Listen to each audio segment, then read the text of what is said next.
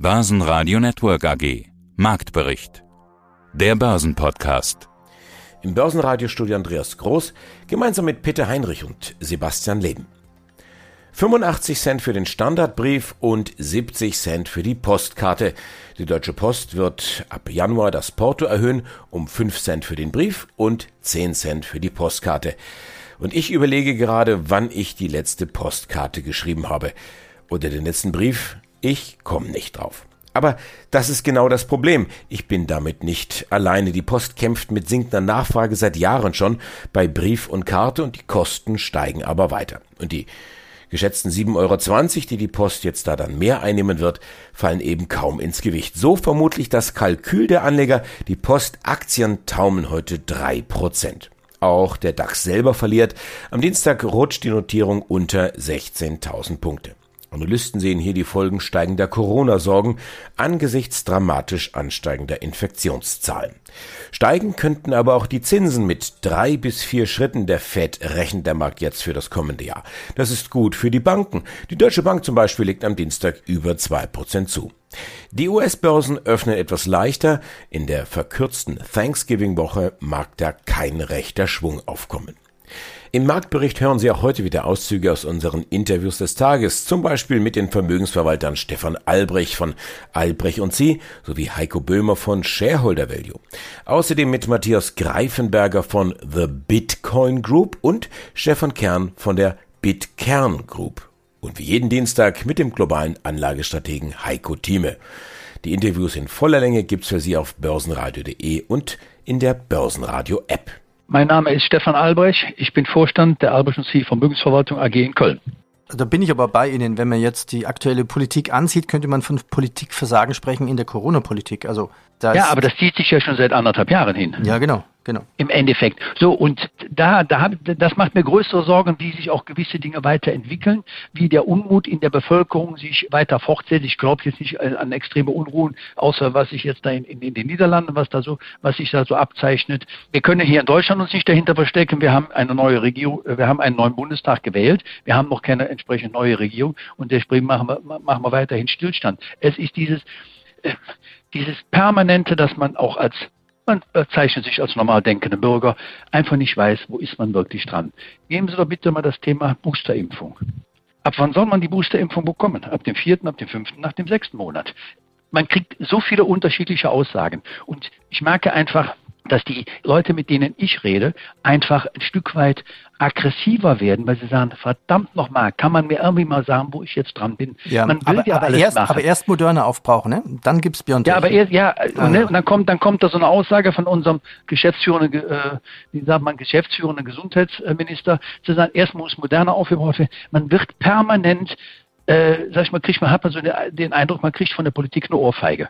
So, und wenn die Politik aus meiner Sicht einen gravierenden Fehler gemacht hat, und das zieht sich eigentlich anderthalb Jahre durch, sie hat einfach nicht auf die Experten gehört. Und es gibt natürlich etliche, die ihren Kopf in die Presse halten äh, oder vor, vor die Kamera halten und sich als vermeintliche Experten darstellen. Nein, ich meine jetzt wirkliche Experten, die intensiv geguckt haben, wie ist das? Ich, man gesteht der Politik wie auch den Experten zu, dass man eine solche Pandemie nicht, dass man noch über entsprechende Datensätze verfügen kann, Langzeitstudien, alles. Wo soll es denn herkommen? Es gab ja vorher diese Pandemie nicht. Aber dass das Ganze als Politikum geführt wird. Und ich bin der felsenfesten Überzeugung, wenn die Politik nicht im Sommer wieder mal man hat es ja 2020 schon verschlafen, 2021 wieder verschlafen hätte oder bewusst nichts gemacht hat, weil man ja im Wahlkampfmodus war. Und das ist das, wo ich sage, da kriege ich als normal Denkender und als eigentlich sehr ruhiger Mensch, da kriege ich also wirklich einen Hals.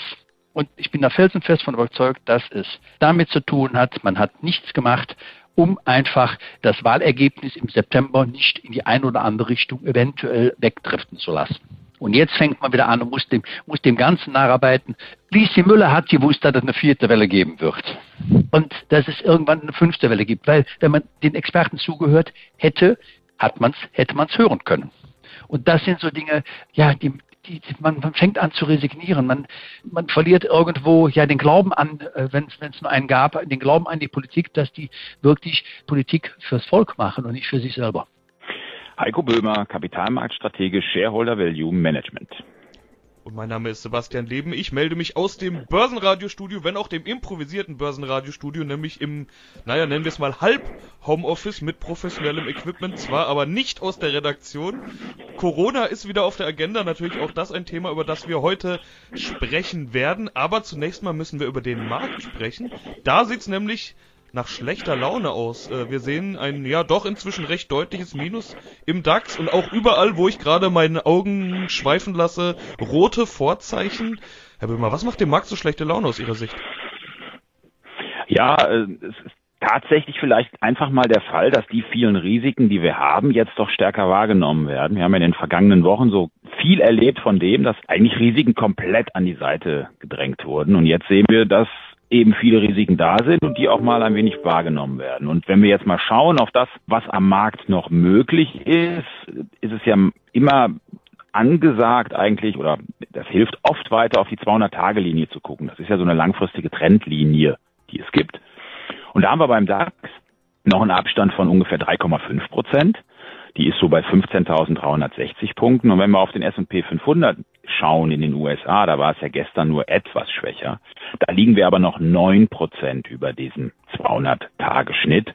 Also von daher, ja, wenn man das nimmt, wäre auch noch etwas Luft für eine Korrektur, die einfach auch mal möglich sein kann nach einer Phase, wo wir ja wieder Allzeithochs gesehen haben. Und das haben Sie schön gesagt, die auch mal möglich sein kann. Man hat ja das ganze Jahr schon immer wieder von dieser Korrektur gehört, die von vielen Seiten erwartet wurde, aber einfach nicht kam. Möglich sein kann und nötig ist, sind ja immer noch zwei unterschiedliche Aussagen. Brauchen wir denn mal eine Korrektur? Man spricht immer vom Ausatmen. Im Sommer heißt es immer reinigendes Sommergewitter und so weiter. Wir kennen die Floskeln ja alle. Aber muss man denn irgendwann eine Korrektur haben? Oder kann auch mal ein Jahr lang einfach die Rallye durchlaufen? Naja, Rallye ist ja auch das Wort, was Sie jetzt nehmen. wir haben ja auch keine wirkliche Rallye, also wir haben leicht steigende Kurse zuletzt gehabt, aber eine Rallye ist für mich ja auch was, wo eine richtige Dynamik drin ist. Die hatten wir ja bis auf die letzten zwei Wochen, eigentlich dann auch die letzten Monate kaum noch an den Börsen. Und ja, eine Korrektur kann wirklich helfen, auf jeden Fall. Dieses Bild des reinigen Gewitters hilft auf jeden Fall dabei, denn dann sind Aktien, die beispielsweise extrem gut gelaufen sind, die kommen dann vielleicht mal ein wenig unter die Räder, dann werden sie wieder attraktiv, es gehen wieder neue Anleger mit in den Markt. Ja, so bestimmte Sektoren, wenn wir uns die anschauen, da haben wir das momentan auch schon. Und das ist auch das, was in der letzten Woche schon festzustellen war. Was haben wir gesehen? Wir haben Abverkäufe bei Small Caps gesehen, beispielsweise auch stark in den USA. Und wir haben einen eigentlichen starken Zufluss wieder gesehen bei den Gewinnern auch in diesem Jahr, also bei diesen Fangaktien aus den USA, die großen Technologiewerte, Facebook, Amazon und so weiter. Da ist wirklich nochmal Kapital reingeflossen. In der Summe hat sich nämlich noch nicht viel getan. In der Summe ist kaum Kapital bisher von den Märkten abgezogen worden, aber die Marktbreite lässt nach. Und das war in der Vergangenheit oft ein Zeichen für eine bevorstehende Trendwende. Kommt die sofort? So gut ist der Indikator dann auch nicht, dass man sagen kann, es dreht jetzt komplett und sofort. Heiko Thieme, globaler Anlagestratege. Ihr wollt sprechen dann, du und äh, Hansa Bernecker, über die Chancen. Lass uns das mal positiv sehen. Das Gespräch ist ja noch, aber so ein bisschen sneaky Preview sozusagen für unsere Clubmitglieder. Wo siehst du die größten Chancen nächstes Jahr? Die größten Chancen sehe ich darin, dass man sich tatsächlich, äh, ah, es geht weiter aufwärts. Wir werden im nächsten Jahr höhere Kurse haben als heute. Wir werden zwischenzeitlich nochmal die 15.000 Mark, um es jetzt mal mit Zahlen zu belegen, testen. Die 14.000 Marke wäre extrem, aber eine Korrektur von jetzt bis Ende nächsten Jahres, sprich ein Minus von 10 Prozent, könnte ich mir durchaus vorstellen. Das ist keine große Mut, so eine Prognose zu machen, denn Korrektur passieren fast jedes Jahr. Und auch in diesem Jahr haben wir Korrekturen erlebt, nur sie wurden nicht im Index per se gesehen, obwohl beim MDAX und SDAX waren es fast 9 Prozent. Das könnte man schon Korrektur nennen, wenn man sagt, 10 Prozent ist eine Korrektur. Wenn man 90 Prozent äh, dabei ist, dann ist das nicht keine Schieflage. Beim DAX war es aber nicht, da wir unsere 6 Prozent Gerade so mal gesehen. Beim Dow Jones auch nicht, nicht wahr? Da sind wir auch so um die sechs Prozent gewesen. Aber sie ist in Einzelwerten stattgefunden. Das heißt, äh, der Index ist nicht immer repräsentativ für das Gesamtbild. Er bringt das Gesamtbild mit, aber man verkennt dann die Einzelgruppen. Und es gibt eigentlich sehr viele Titel, die man hat, nicht wahr, die zehn Prozent korrigiert haben. Es gibt saubere, solide Werte, die auch noch in zehn Jahren und 20 Jahren existieren. Ich nenne jetzt die VW-Aktie. Die VW-Aktie ist in diesem Jahr um sage und schreibe 30 Prozent gefallen. Das ist also eine Bässe hoch zwei Ich war, das ist nicht unbedingt ein Crash, weil es ein bisschen länger gedauert, ein paar Monate gedauert hat, aber das ist fast Crash-ähnlich. Also hier gibt es in vielen Dingen Werte, die eingebrochen sind. Ich denke jetzt auch an die Technologiewerte, auch von mir empfohlene Teamviewer zum Beispiel. Ich war auf einem Niveau gefallen, liegt jetzt fast 50 Prozent unter dem Emissionskurs. Fast unvorstellbar, wenn man so will. Die Zoom-Aktie. Aber die sind vorher natürlich auch raketenmäßig gestiegen. Und was lernen wir daraus?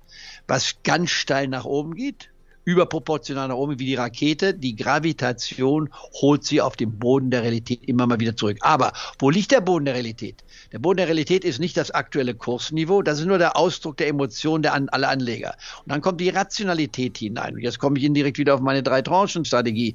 Irgendwann gibt es eine Logik, wo man sagen kann, der Wert kann nicht weiter fallen. Denn ich habe dann mal die Extremargumentation früher angeführt. Seit einigen Monaten äh, habe ich es nicht mehr gesagt, deswegen lasse ich es nochmal hier erwähnen. Wenn man gewisse Trends extrapoliert, wenn eine Börse ganz stark fällt, ich komme jetzt mal wieder auf den Crash von äh, 2020 hinzu, also auf März. Meine Argumentation war damals, wenn es so weitergeht, wie von Ende äh, äh Februar bis zum 21. März 40 Prozent Minus. Ich sage, wenn wir jetzt noch zwei Monate zulegen mit der gleichen Geschwindigkeit, dann kann ich den gesamten DAX für 20 Euro kaufen. Ja, Stefan Kern, ich bin CEO und Founder von der Bitcoin Group. Wir sind spezialisiert auf den Bau und die Konzeption von Hochleistungsrechenzentren, vor allem eben auch Bitcoin Mining und Artificial Intelligence. Ja, wir treffen uns auf der Euro Finance Week und da geht es auch um Krypto, da geht es auch um Mining und das finde ich ein besonders spannendes Thema, denn die meisten dürften schon mal von gehört haben. Jeder, der schon mal was von Bitcoin gehört hat, hat höchstwahrscheinlich auch was vom Bitcoin Mining oder Krypto Mining gehört. Aber was genau da passiert, äh, ist, glaube ich, den meisten Leuten unklar. Deshalb wunderbar, dass wir darüber sprechen können. Was ist denn überhaupt Bitcoin Mining genau? Ja, das ist eine sehr gute Frage. Es ist nicht ganz so einfach meines Erachtens, dass man das auf den Punkt bringt. Ich versuche es jedoch. Im Endeffekt gibt es bei der Blockchain einen Konsensalgorithmus. Da gibt es, wie viele schon gehört haben, eventuell auch Proof of Work, Proof of Stake. Wenn es ums Mining geht, sprechen wir rein vom in der Regel also von den großen Rechenzentren wie auch Bitcoin vom Proof of Work, der Konsensalgorithmus. Und diese Miner, diese machen diese Validierungsarbeit.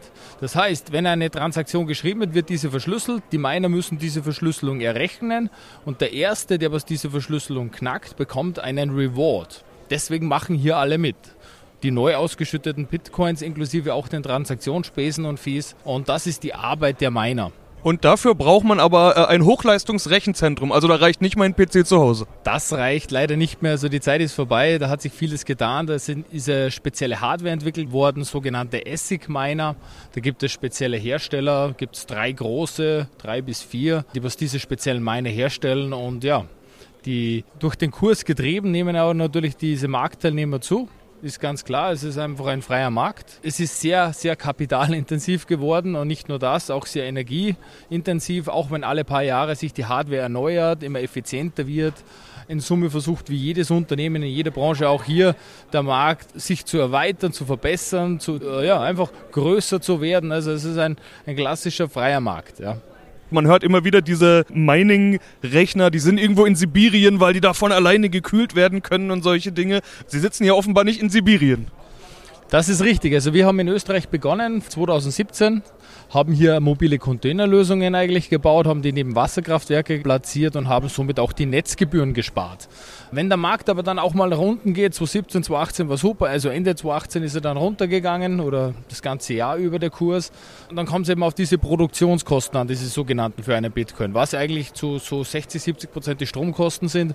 Und dann äh, ist man einfach in Ländern wie Österreich nicht mehr kompetitiv. Wir haben dann weitergeschaut nach Schweden, sind dann später in die USA gegangen und unser Fokus ist momentan eigentlich neben Norwegen eben auch Nordeuropa und mittlerweile sind wir auch im Gespräch mit Middle East. Das Environment, was du gesagt gesagt hast. Das ist sehr wichtig natürlich.